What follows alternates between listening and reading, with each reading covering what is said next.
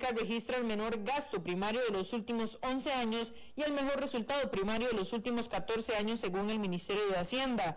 La Junta Directiva del Consejo de Seguridad Vial avaló y certificó el planteamiento que la Contraloría General le solicitó. Entre las cosas que propone fue prorrogar el contrato actual de la inspección técnica vehicular. Y en los deportes, el Atlético de Madrid elimina al Manchester United de Cristiano Ronaldo y avanza a los cuartos de final de la UEFA Champions League, luego de vencerlos en Inglaterra 0 por 1 y con un global de dos goles por uno, mientras que el Benfica eliminó al Ajax. En una hora más noticias. Noticias cada hora en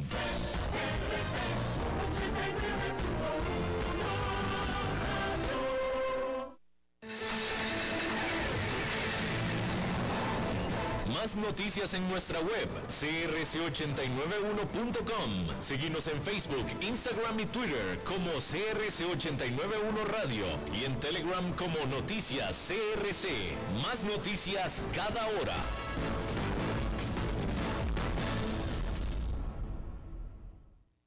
CRC 89.1 Radio y Cadena Radial Costarricense no se hacen responsables por las opiniones emitidas en este programa.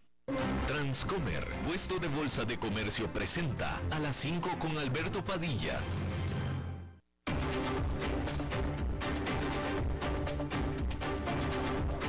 Inicia a las 5 con Alberto Padilla un programa diseñado con el objetivo de llevarte diariamente un tema de actualidad, acompañado siempre de reconocidos editorialistas, de lunes a viernes a las 5 de la tarde por CRC 89.1 Radio, a las 5 con Alberto Padilla.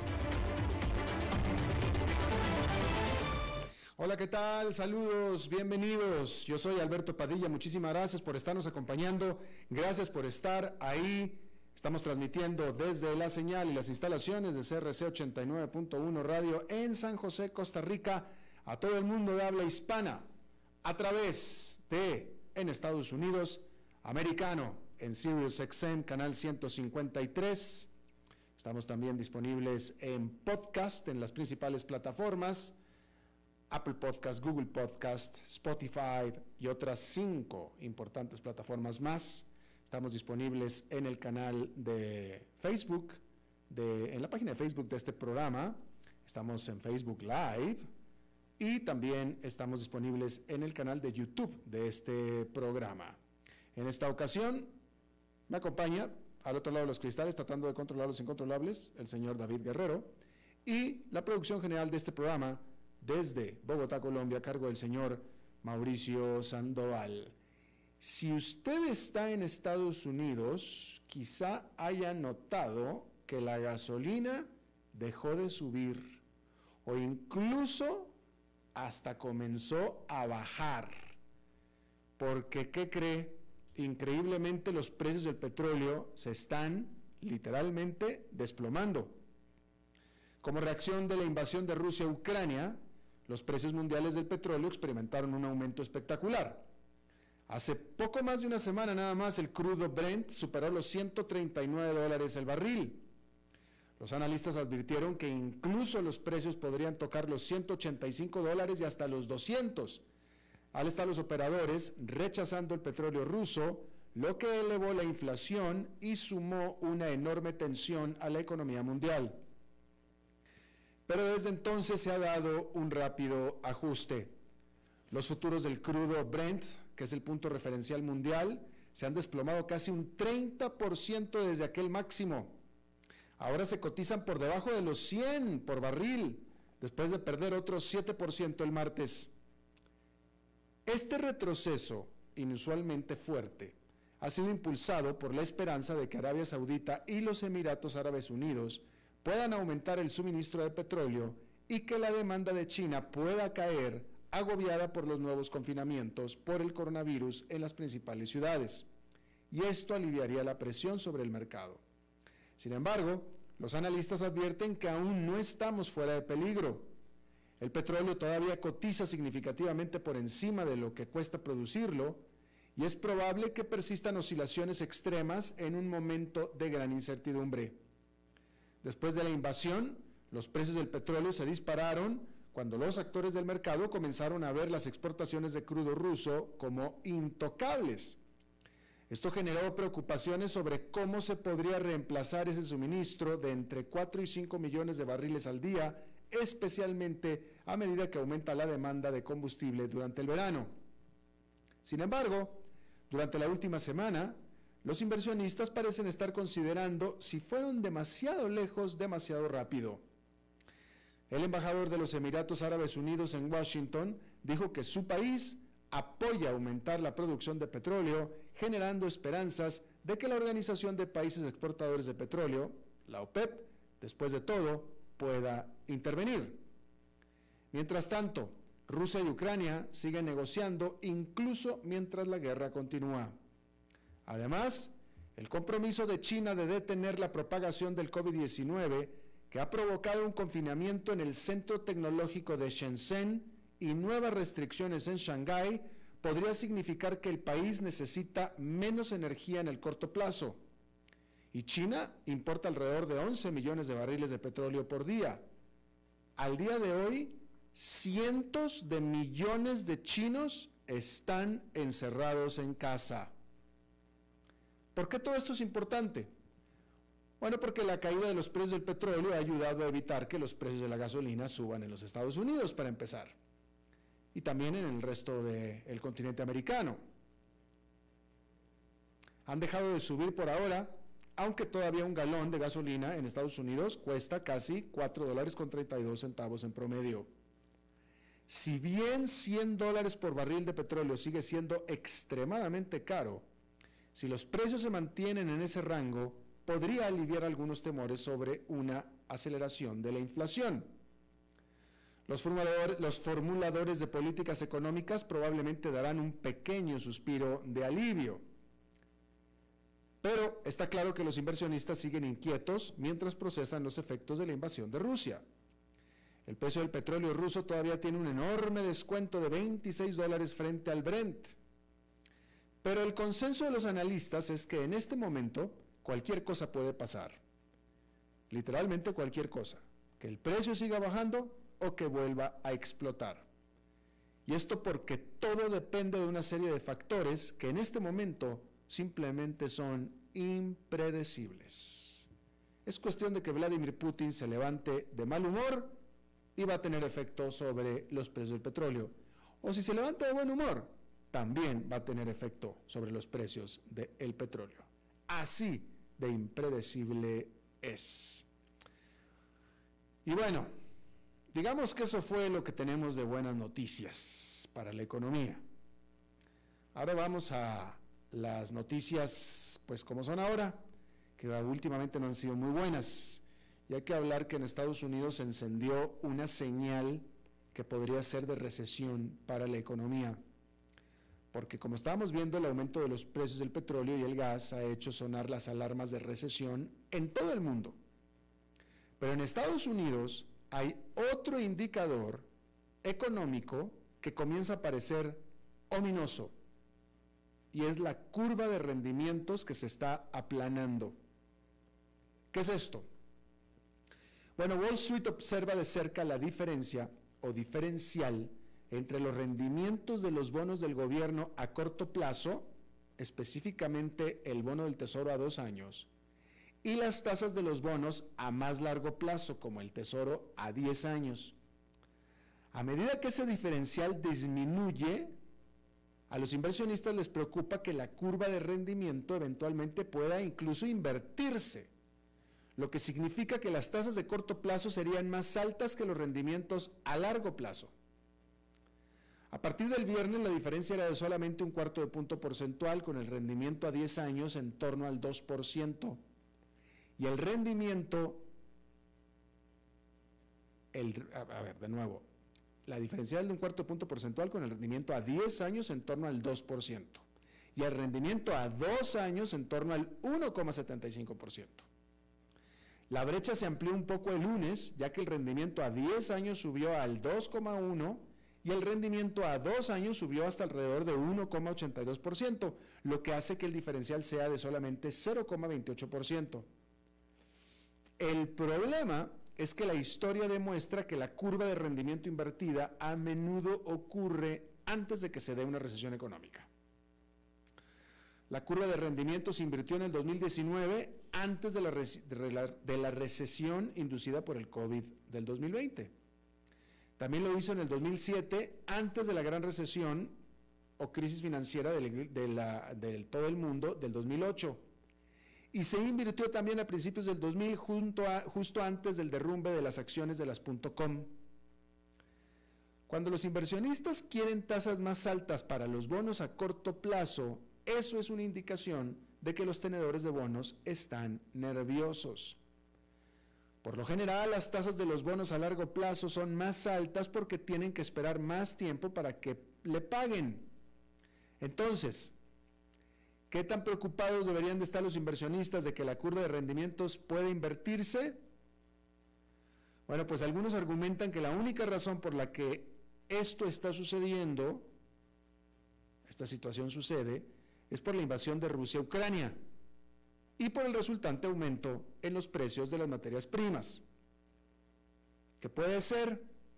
Pero el problema con esto es que aunque la tensión geopolítica podría estar efectivamente distorsionando los precios, la realidad es que las presiones inflacionarias ya se estaban acumulando antes de que Rusia decidiera invadir Ucrania.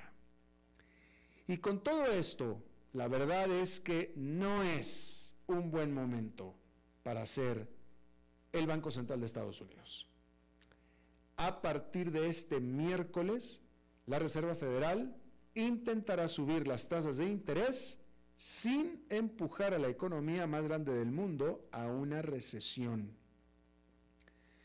Pero por supuesto que la invasión de Rusia a Ucrania hará que este acto de equilibrio para la Fed sea aún más difícil. Con una inflación cercana al 8%, el Banco Central de Estados Unidos no puede darse el lujo de esperar más para comenzar a subir las tasas desde el nivel en el que se encuentran, que es prácticamente 0%. Eso es cierto a pesar de que ha estallado este gran conflicto armado en Europa que ha disparado los precios de la energía y dañado las economías de todo el mundo. Subir las tasas mientras se asegura que la economía continúe expandiéndose es un tremendo desafío para los funcionarios de la Fed que han pasado los últimos dos años navegando por los confinamientos por coronavirus y el peor shock del mercado laboral en la historia. El presidente de la Reserva Federal, Jerome Powell, advirtió que la guerra podría impulsar aún más la inflación y hacer que los hogares reduzcan su consumo. Pero también ha indicado que el conflicto no ha cambiado la opinión del Banco Central sobre las tasas de interés. Entonces, de acuerdo a la herramienta FedWatch de CME, el consenso de los inversionistas es que la Fed aumentará este miércoles las tasas en un cuarto de punto porcentual durante su reunión de política monetaria. Será la primera subida de tasas desde finales del 2018, pero no el enorme aumento de medio punto porcentual que se estaba esperando hasta antes de que a Putin se le ocurriera invadir Ucrania. Los economistas de Goldman Sachs dijeron la semana pasada que la posibilidad de una recesión en Estados Unidos durante el próximo año ha aumentado hasta un 35%. El Banco de Inversión ve poco o ningún crecimiento durante los primeros tres meses del 2022. Para que esto funcione, para que esta predicción del Goldman Sachs funcione, esta predicción de que el primer trimestre del año será sin crecimiento para Estados Unidos, eso tendría que significar que el crecimiento económico de marzo será negativo, porque enero y febrero ya fueron crecimiento. Enero y febrero la economía de Estados Unidos creció. Por tanto, Goldman Sachs debe estar calculando que el crecimiento de marzo será negativo y por tanto el crecimiento de todo el tercer trimestre sería nulo. Eso no son buenas noticias, definitivamente, si, si esto se cumple. Vamos a ver qué pasa durante marzo, en transcurso. Los hogares, los hogares de bajos ingresos, que ya luchan con los altos precios, continúa Goldman Sachs, se verían muy afectados por la recesión de la economía, definida como dos trimestres consecutivos con crecimiento económico negativo. La tendencia de la inflación pandémica comenzó con productos y servicios que estaban vinculados a una alta demanda y una interrupción de la cadena de suministro, como los automóviles. Pero los precios más altos pronto se extendieron hacia el resto de la economía. La Oficina de Estadísticas Laborales este jueves reportó que en el año que finalizó en febrero, los precios al consumidor de Estados Unidos subieron un 7,9% sin ajustes estacionales. Se trató del mayor aumento desde enero de 1982, con los precios de los alimentos y la gasolina aumentando rápidamente. La Fed simplemente no tiene otra opción que la de actuar. Y volviendo a la predicción de Goldman Sachs, de nuevo, Goldman Sachs está previendo, no todos están de acuerdo con Goldman Sachs, ¿eh? déjenme claro eso, esto dice alguien muy respetado, pero no todos están de acuerdo con Goldman Sachs. Por ejemplo, Wells Fargo no ve recesión, pero Goldman Sachs estaría diciendo que la recesión empezaría en marzo, ¿sí? Y se cantaría, por tanto, hasta el cuarto, hasta, bueno, hasta que se complete el tercer trimestre. Es decir, que desde acá hasta, hasta septiembre sería de crecimiento negativo y cuando termine septiembre pudiéramos decir que ya entramos en recesión, porque la recesión son dos trimestres, ¿sí? Acá apenas estamos terminando el primero. El primero no sería de recesión, sería de crecimiento cero. Eso quiere decir que el segundo trimestre sería crecimiento negativo y el tercero también para entonces cantar la recesión económica. O sea que es una predicción bien pesimista y terrible, que esperemos que se equivoquen. Esperemos que se equivoquen. De todos modos va a ser un año muy difícil. Esperemos que no haya recesión, pero definitivamente muy difícil. Bueno, y Rusia podría estar al borde de no cumplir con las obligaciones de la deuda externa, es decir, con hacer default, por primera vez desde 1918 cuando la revolución bolchevique. La mitad de las reservas extranjeras de Rusia, que son aproximadamente 315 mil millones de dólares, ya fueron congeladas por las sanciones occidentales impuestas después de la invasión de Ucrania.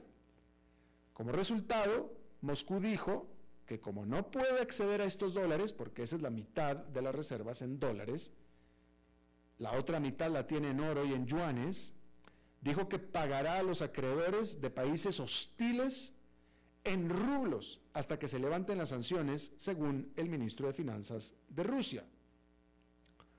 Las agencias de calificación crediticia probablemente considerarían que Rusia está en incumplimiento si Moscú no realiza los pagos o si intenta pagar la deuda emitida en dólares o euros con otras monedas como el rublo o el yuan chino. Si a usted le deben dólares, pues usted no va a aceptar que le vengan a pagar con yuanes, si usted prestó dólares. ¿Verdad? Si usted le presta a quien sea dólares y ese quien sea viene y le quiere pagar en yuanes, pues usted, para usted lo mismo, no le han pagado todavía. Bueno, pues este momento para Rusia pudiera llegar tan pronto como este mismo miércoles, cuando Moscú necesita entregar 117 millones de dólares en pagos de intereses sobre bonos del gobierno denominados en dólares, según JP Morgan Chase. Aunque desde el 2018 Rusia ha emitido bonos que pueden reembolsarse en varias monedas, los pagos deben realizarse en dólares estadounidenses. ¿Sí?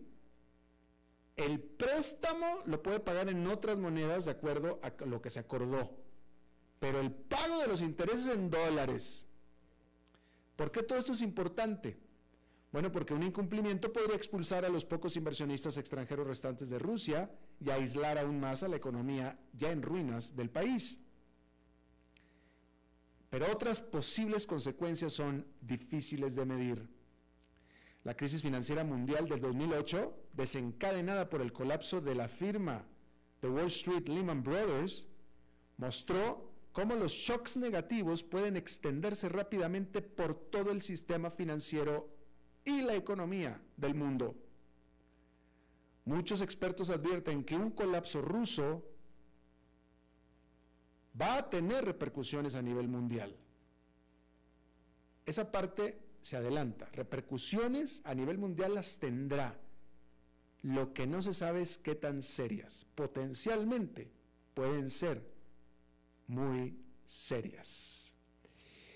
Y bueno, ahí lo tiene usted. Por cierto, hablando de las agencias crediticias, la Gran Bretaña entabló una demanda en contra de las principales agencias crediticias como Standard Poor's y Fitch para que dejen de calificar la deuda de Rusia. La deuda de Rusia ya está en basura, ya de por sí es, o sea, ya basura ya es, si usted compra deuda de Rusia, igual tiene sus papeles a la basura. Pero dejar de calificarlas es que usted no sabe absolutamente nada de lo que está comprando. Por lo tanto, tiene que asumir que es peor que basura. Y es decir, que es otra sanción contra Rusia, que ese es el punto de todo esto. No se sabe más información sobre, la, sobre si la, de hecho las eh, firmas calificadoras van a cumplir, pero por lo pronto Gran Bretaña les ordenó que dejaran de calificar a la deuda rusa. Continuando con Rusia, el Banco Central de este país dijo que suspenderá la compra de oro a los bancos a partir del martes para satisfacer el aumento en la demanda del metal precioso por parte de los ciudadanos, en lo que es su más reciente intento de capear la tormenta en los mercados rusos ante las sanciones occidentales. En un comunicado, el Banco Central ruso dijo que actualmente la demanda de los hogares por comprar oro físico en barras ha aumentado en particular por la abolición del impuesto al valor agregado sobre estas operaciones. En febrero, el Banco Central elevó la tasa de interés referencial del 9,5 al 20%. Luego, el rublo se desplomó a mínimos históricos y la gente empezó a retirar dinero de los bancos después de que Occidente impusiera sanciones sin precedentes contra Rusia por la invasión a Ucrania. Ahora, la gente que ya no puede comprar dólares, prefiere tener oro, que mantiene su valor, en lugar de tener rublos que se están depreciando.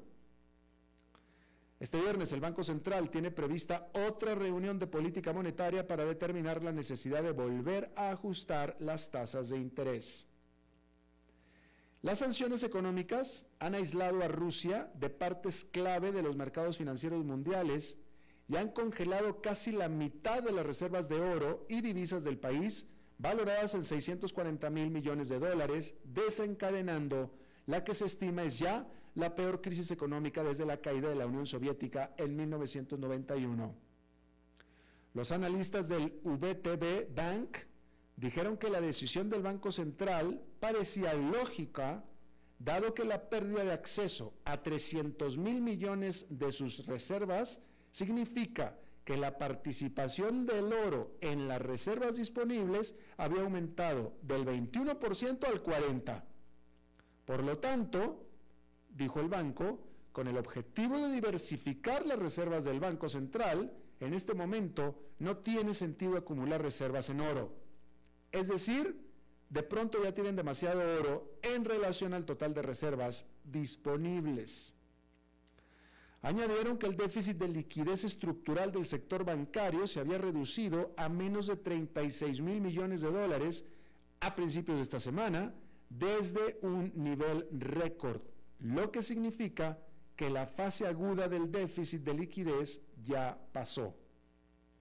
VTB añadió que en esta situación ya no tiene sentido que el Banco Central compre oro a los bancos para mantener la liquidez. El banco concluyó que los ciudadanos que compran metales preciosos ayudarán a reducir la cantidad de efectivo que inunda la economía, lo que a su vez ayudará a la liquidez de los bancos. Ahí lo tiene usted. Y bueno, cambiando de tema, cambiando de tema, déjeme le digo Vamos a hablar acerca de las acciones chinas porque los inversionistas allá y aquí, los inversionistas de este lado, mejor dicho, han estado compitiendo para ver quién se deshace más rápido de las acciones de las empresas chinas al seguir aumentando las preocupaciones sobre las consecuencias de una represión de los reguladores de Estados Unidos y un aumento de los casos de Omicron en China. Y se suma el temor de si Beijing podría brindar apoyo a Rusia y ser castigado por Occidente. El índice Shanghai Composite cayó casi un 5% en la jornada del martes y el Hang Seng de Hong Kong cayó casi un 6%. Este indicador se ha desplomado más del 10% en las últimas dos sesiones de operación. Las caídas se produjeron a pesar de los datos económicos sorprendentemente positivos de China que se liberaron el martes. Las ventas al menudeo aumentaron un 6,7% en los dos primeros meses de este año en comparación con el mismo periodo del 2021. La producción industrial aumentó un 7,5%, superando las previsiones de los economistas.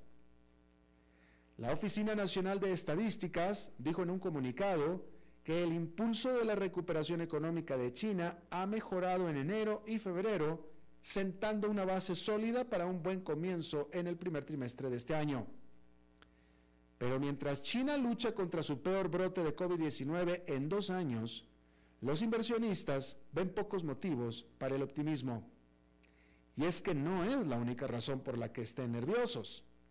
Según los informes, el gigante tecnológico Tencent podría enfrentarse a una multa récord por violar las normas chinas contra el lanzamiento de dinero, provocando la caída libre de sus acciones.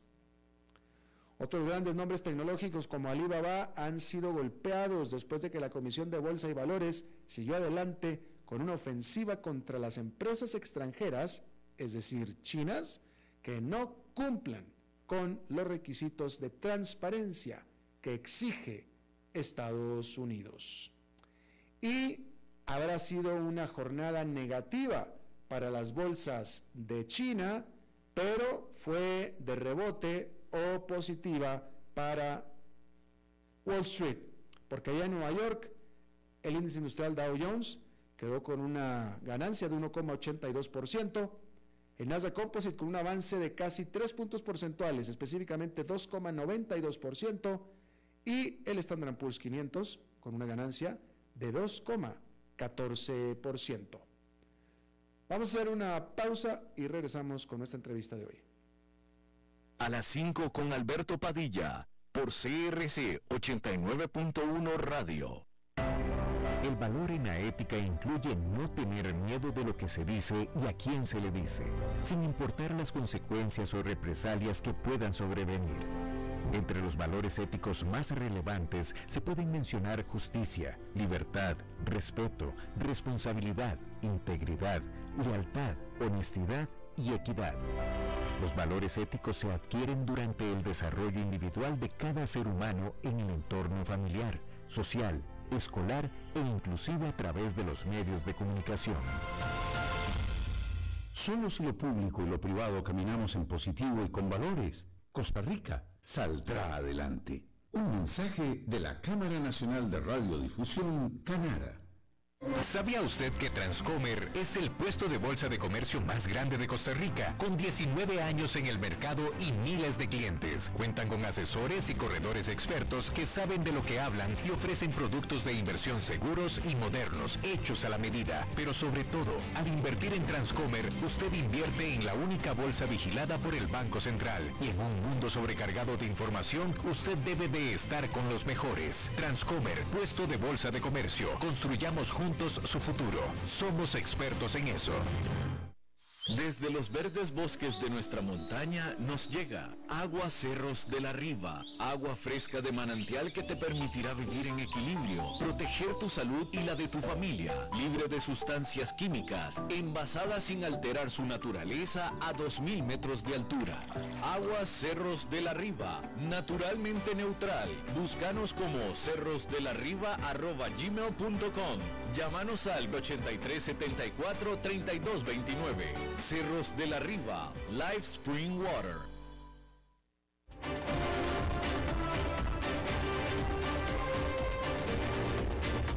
Seguimos escuchando a las 5 con Alberto Padilla.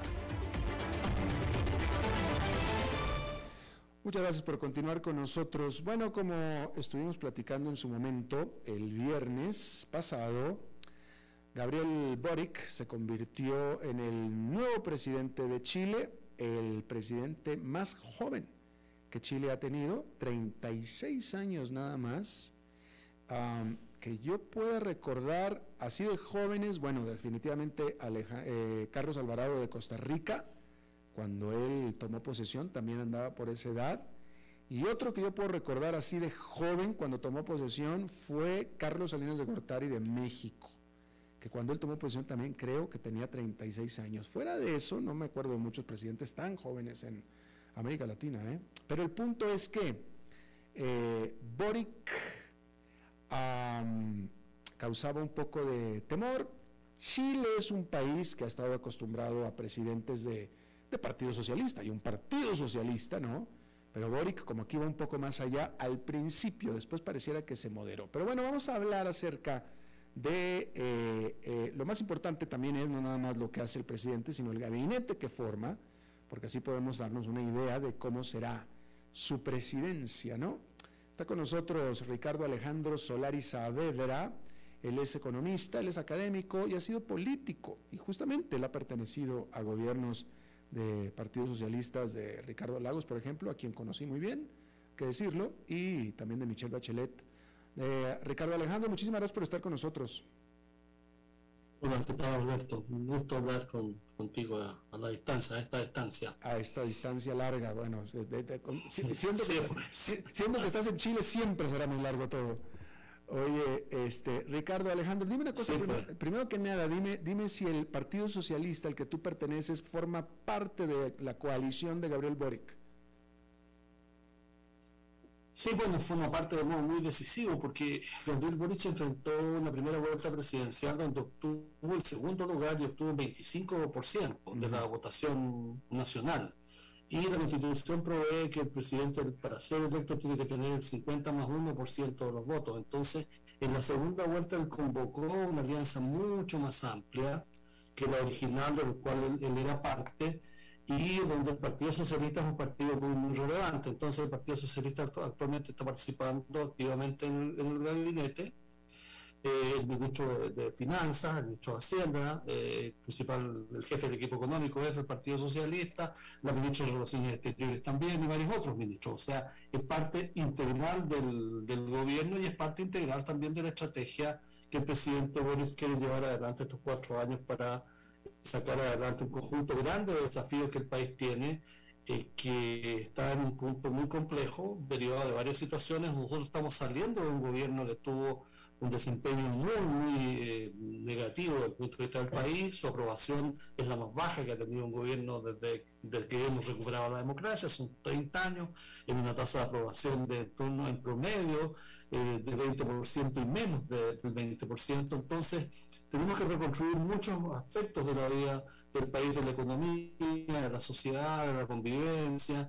Y por otro lado, tenemos en curso un proceso de, eh, de redacción de una nueva constitución a partir de una convención constitucional. O sea, tenemos dos planos de, funcionamiento, digamos, de grandes desafíos. Uno, el inicio de un nuevo gobierno que partió el viernes, y el segundo, el de elaboración de una nueva constitución que va a ser plebiscitada en el mes de septiembre eh, por toda la ciudadanía, que es un gran, gran también desafío que tenemos eh, por delante. Entonces, eh, las tareas que tiene el presidente Boris son muy grandes, estamos haciendo una reseña de los problemas principales que tiene el país, algunos te van a hacer bastante sentido. Estamos en medio de una crisis migratoria muy terrible que está detonada por la situación de Venezuela.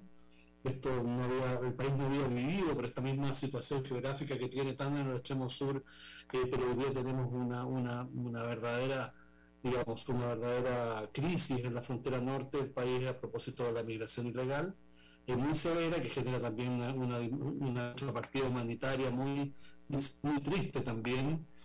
En segundo lugar, tenemos un problema económico que no habíamos tenido nosotros en el país. Estamos empezando a tener inflaciones más altas que las que estamos acostumbrados. Eh, y en tercer lugar, tenemos un problema con, con digamos, en el sur con nuestras eh, pueblos originarios donde hay un conflicto bastante que está adquiriendo unos ribetes bastante violentos. Entonces, eh, son muchas tareas eh, que hay que afrontar y bueno, hay que ver el modo de hacerlo, el modo en que esto lo hagamos en paz, en convivencia, en unidad y que deberíamos por tanto continuar los progresos que el país ha tenido y que de alguna manera fueron interrumpidos. Claro, claro. Eh, eh, siendo, siendo que eh, ustedes del Partido Socialista, voy a, voy a voy a, voy a, no, no a ponerme duro con usted porque no es eso, pero... No, no, no, no, no hágalo nomás, es, su, programa. Gracias, gracias, muy amable. Ojalá, ojalá todos los invitados fueran así acomodativos no, usted, pero...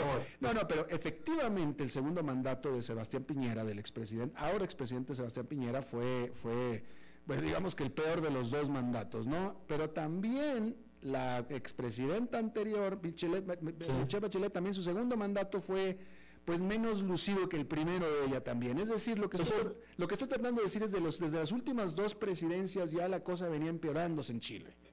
Sí. ¿No? Bueno, claro, yo, creo que tenemos, teníamos dificultades estructurales que no atendimos en su oportunidad.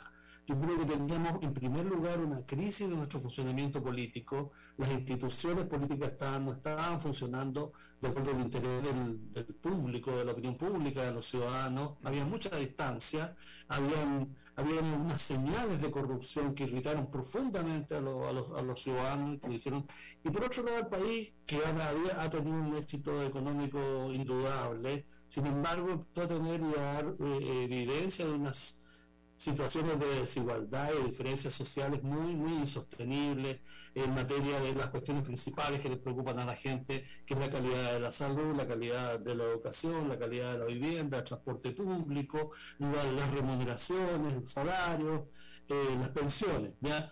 Y eso fue generando una, una, verdadera olla presión que estalló a fines del año 2019 en el mandato del presidente Piñera con un muy violento. ¿ya? Y esto se reencausó a, propósito de este proceso constituyente que ya le estaba mencionando, que ocurre con el paralelo de este fin del gobierno de Piñera y de esta nueva elección donde se elige a este presidente joven que por otro lado representa unas esperanzas y unas, eh, y unas ilusiones de la ciudadanía que, que va a ser que va a haber que correr muy rápido para poder cumplir, porque porque son expectativas muy altas. Entonces, eh, ese es el cuadro, por eso, como yo describo, una situación de contento, porque hay un nuevo presidente, este presidente eh, representa una nueva generación de políticos en Chile, pero por otro lado planteo también las dificultades que va a tener este presidente para poder hacer su trabajo, ¿no? son pocas. Claro, ah, Entre otras cosas, otra más, ¿no?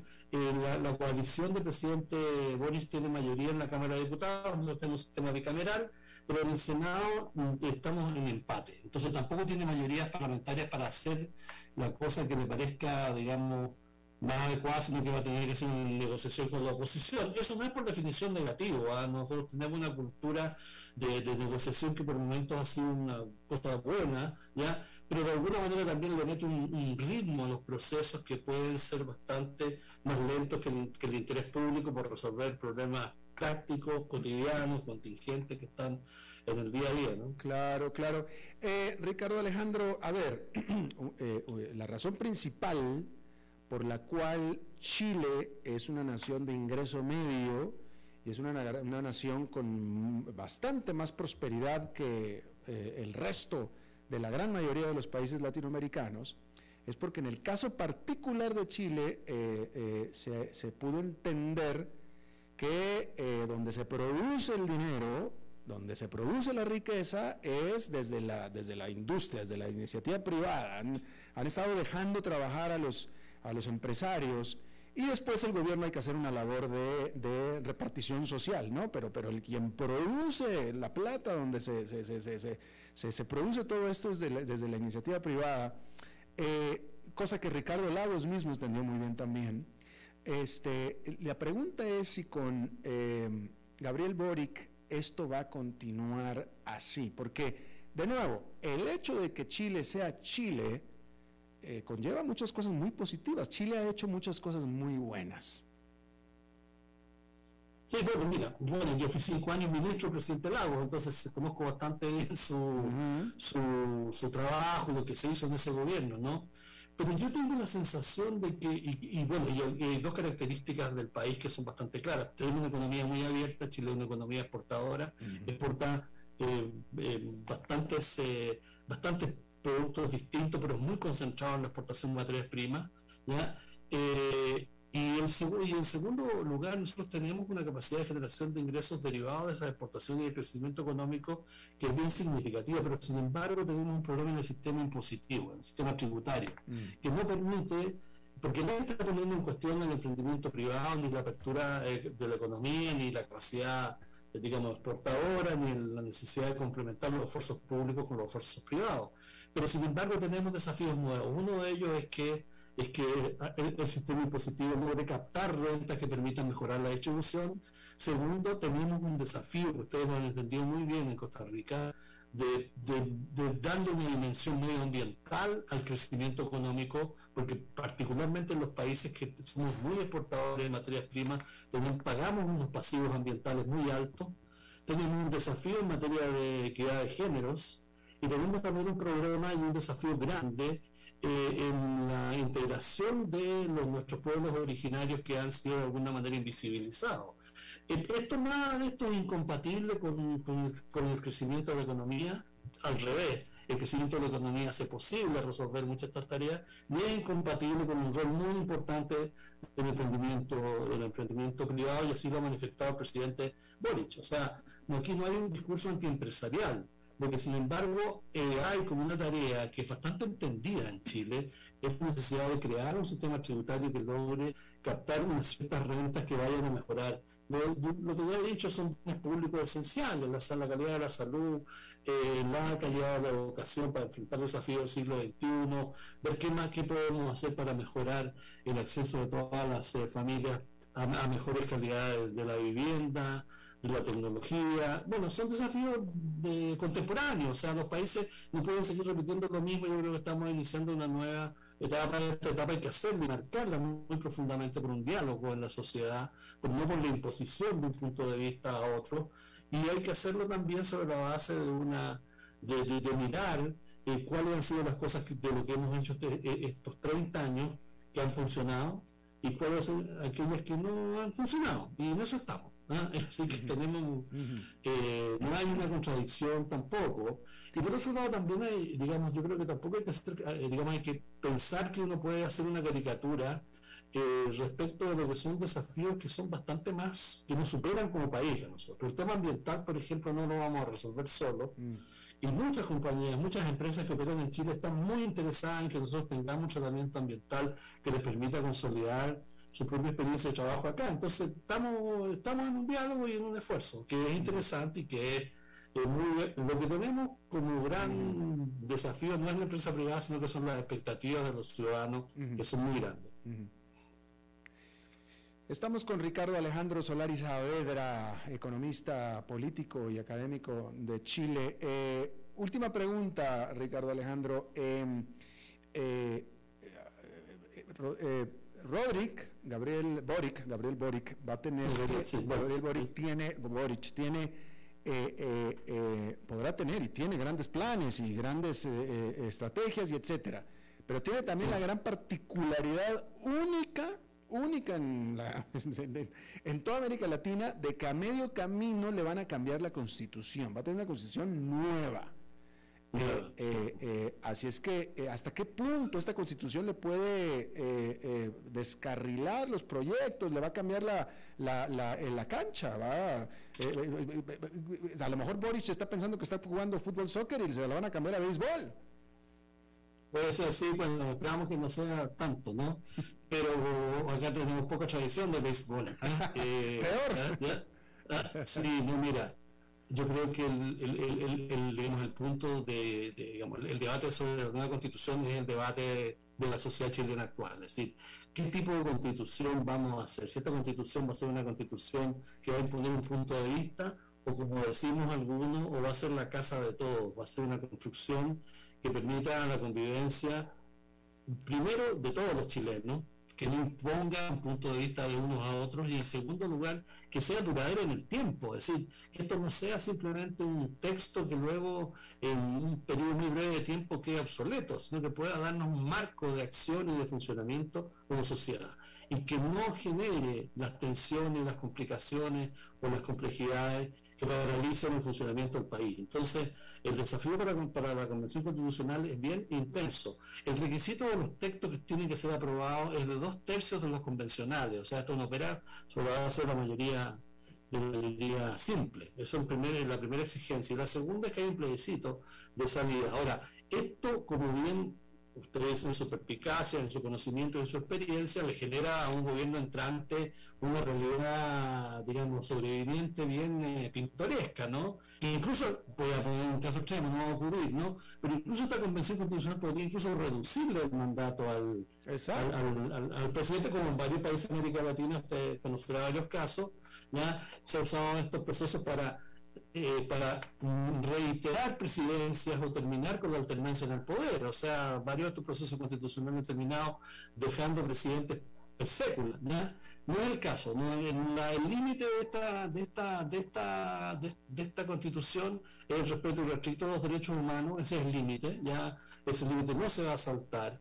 Y el segundo límite es que vamos a seguir funcionando sobre la base de los principios democráticos que la sociedad chilena, muy mayoritaria, muy, muy mayoritariamente, respeta. Entonces, claro, pero igual, y es muy cierto eso, le genera una, una tensión y una incertidumbre en muchas dimensiones, porque claro, están planteándose ahí distintos temas sobre un conjunto muy grande de áreas que van desde los derechos reproductivos, los derechos de los pueblos originarios, eh, el funcionamiento de una o dos cámaras en el Parlamento, eh, el problema de las riquezas y recursos naturales, son demasiados asuntos, pero yo confío en que los convencionales van a producir un buen texto y si el texto no es tan bueno, el seguro que tiene la sociedad chilena es que podría rechazarlo. ¿ah? Yo, yo creo que vamos a tener un buen texto y espero que por esa misma razón la ciudadanía lo apruebe.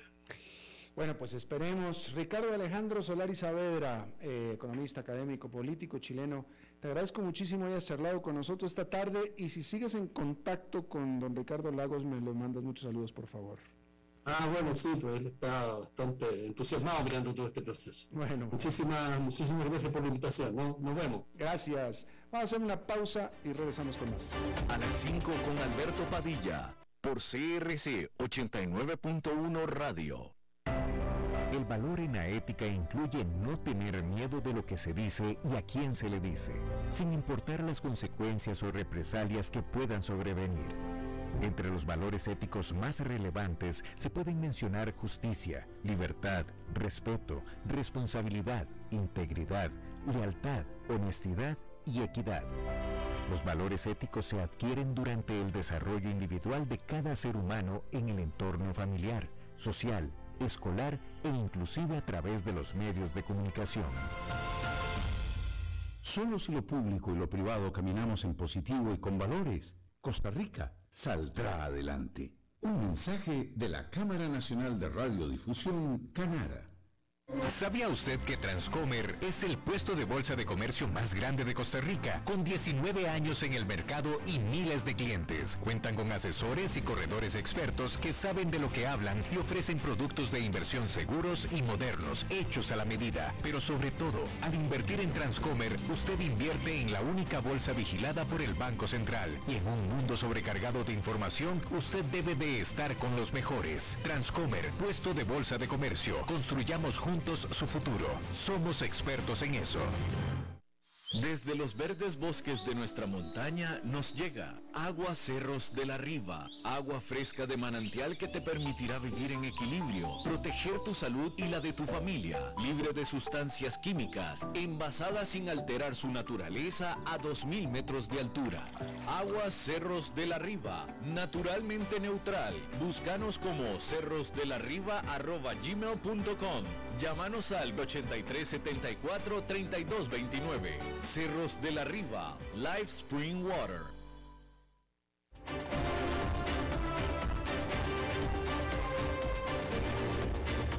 Seguimos escuchando a las 5 con Alberto Padilla.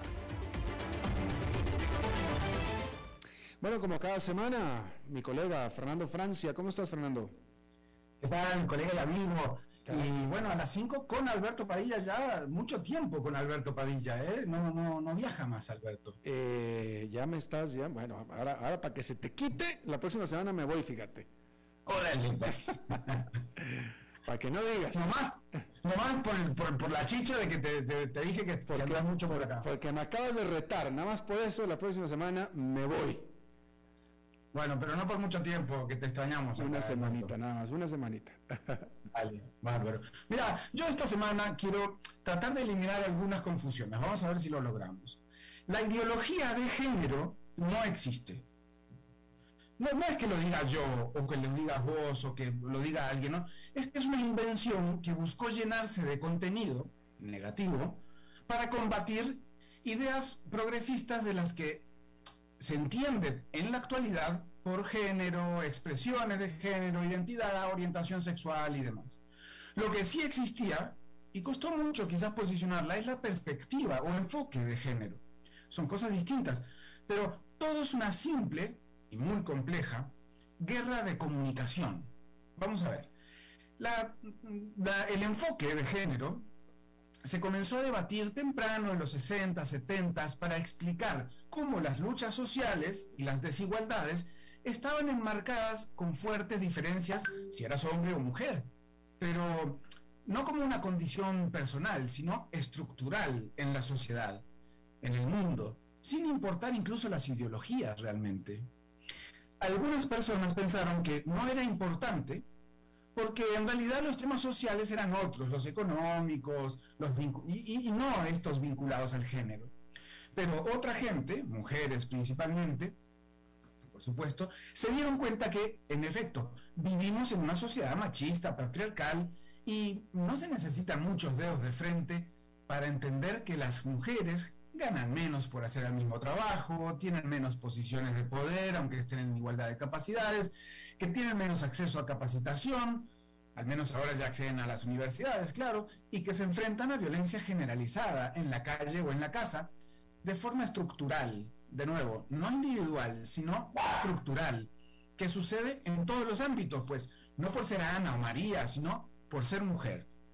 Bueno, pero eh, recientemente algunas voces conservadoras quisieron encontrar un enemigo, porque siempre es bueno tener un enemigo común para encauzar las causas, ¿no? Eso lo saben quienes utilizaron el comunismo, el terrorismo y hasta el ecologismo para eh, como enemigo del desarrollo, ¿no? Sean o no sean, ese no es el tema que estamos hablando hoy. Pero esos grupos conservadores inventaron, sí, inventaron la ideología de género, un concepto inexistente y lo llenaron de contenido, de su contenido. Contenidos, eso sí, que encontraron convenientes para, desde el miedo y la desinformación, seguir pisoteando los derechos de muchas personas. Ahora, le pusieron nombre al enemigo, aquel que necesitaban para cohesionar sus posiciones. ¿Y por qué una guerra de comunicación? Digo, bueno, porque en realidad de lo que se trata es de enmarcar las discusiones. Atención al término enmarcar. Anoten para buscar teoría del enmarcado o teoría del framing en Internet, quien quiera eh, profundizar. Se trata de estructurar procesos mentales mediante los cuales entendemos la realidad se analiza cómo se construye la opinión pública a partir de la información que es emitida, por ejemplo, por los medios de comunicación o cualquier interlocutor, no importa. Es decir, enmarcamos o delimitamos la información a ciertos aspectos y la entendemos relacionada entre sí, esos aspectos de la información, ¿no? Por ejemplo, se coloca aborto, gay, eutanasia y algunos otros elementos, todos juntos, en una canasta, y luego le ponemos la etiqueta de ideología de género. Es decir, se enmarca dentro de ideología de género una serie de temas que quien pega la etiqueta considera negativos, por supuesto, ¿no? Al final, de lo que se trata es de ganar los enmarcados, ¿no? Vos enmarcas una información alrededor de otra, otra persona enmarca otra información. Esta semana nos han enmarcado la campaña de política en la ideología de género y en la polarización, ellos contra nosotros, el típico ¿no? de, lo, de lo que hablamos la semana pasada, para tratar de ganar la batalla. En la polarización, como decíamos la semana pasada, justamente perdemos todos, porque nos enfrentamos en vez de unirnos a solucionar problemas juntos. La polarización le sirve a quien quiere ganar votos, pero no le sirve a quien quiere gobernar ni le sirve a la sociedad. Y por aquello de las dudas, no hay agenda para programar niños y niñas en las escuelas para que se sientan algo que no son, tampoco había un chip en las vacunas del COVID, tampoco es posible un mundo mejor si insistimos en que algunas personas son menos personas que otras. No polaricemos, Alberto. No, definitivamente. Fíjate que eh, eh, me, o sea, voy a confesar que soy ignorante en este tema porque no me he metido lo suficiente y puedo confesar que hasta no me he preocupado lo suficiente, pero me estás haciendo reflexionar en que efectivamente ideología de género, el cual el término lo había escuchado mucho, pero nunca había reflexionado en que en realidad es, una, es un término derogativo, es una ideología, son ideas, es una ideología. No es que sea género, es una idea que tú tienes. Exacto, y, yo no estoy en contra ni de las ideas ni de las ideologías, pero el nombre está colocado para causar esa sensación que vos decís justamente, ¿no? Y entonces eh, eh, colocarlo. Es, como muchas cosas. Por ejemplo, si decimos, em, ponemos la, nacionalidad de una persona que haya cometido un delito en el titular de los noticieros, estamos enmarcando em, delincuencia con migración, porque ponemos nacionalidades ahí, ¿no? ¿Es tan importante que sea de una u otra nacionalidad? Mm, quizás no, pero el enmarcado genera xenofobia, por ejemplo. O el tema del matrimonio igualitario, o llamarlo el matrimonio gay. El matrimonio, claro, no puede ser gay, porque los gays serán, las personas, no el matrimonio.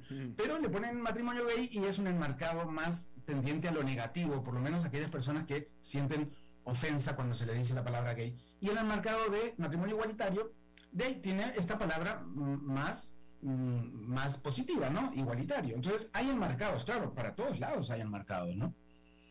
Claro, por supuesto.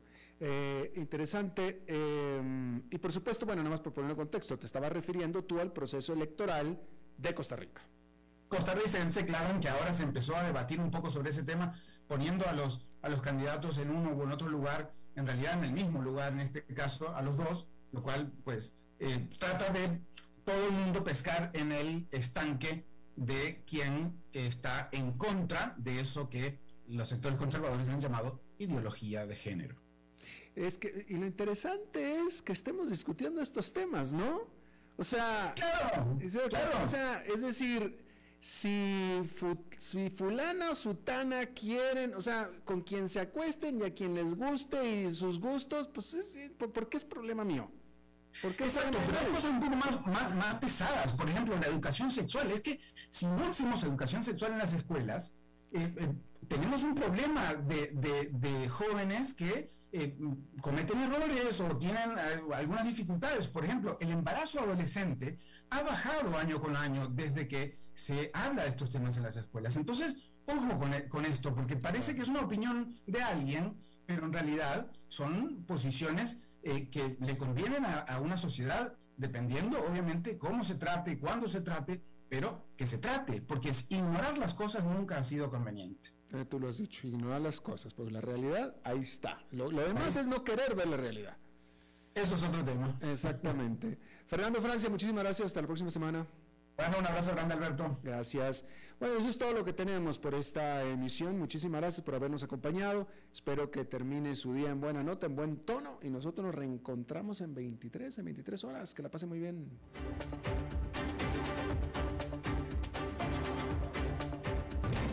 A las 5 con Alberto Padilla fue traído a ustedes por Transcomer, puesto de bolsa de comercio. Construyamos juntos su futuro. Somos expertos en eso.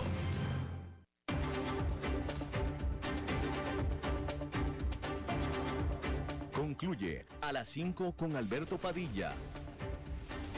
Un programa diseñado con el objetivo de llevarte diariamente un tema de actualidad, acompañado siempre de reconocidos editorialistas, de lunes a viernes a las 5 de la tarde por CRC 89.1 Radio.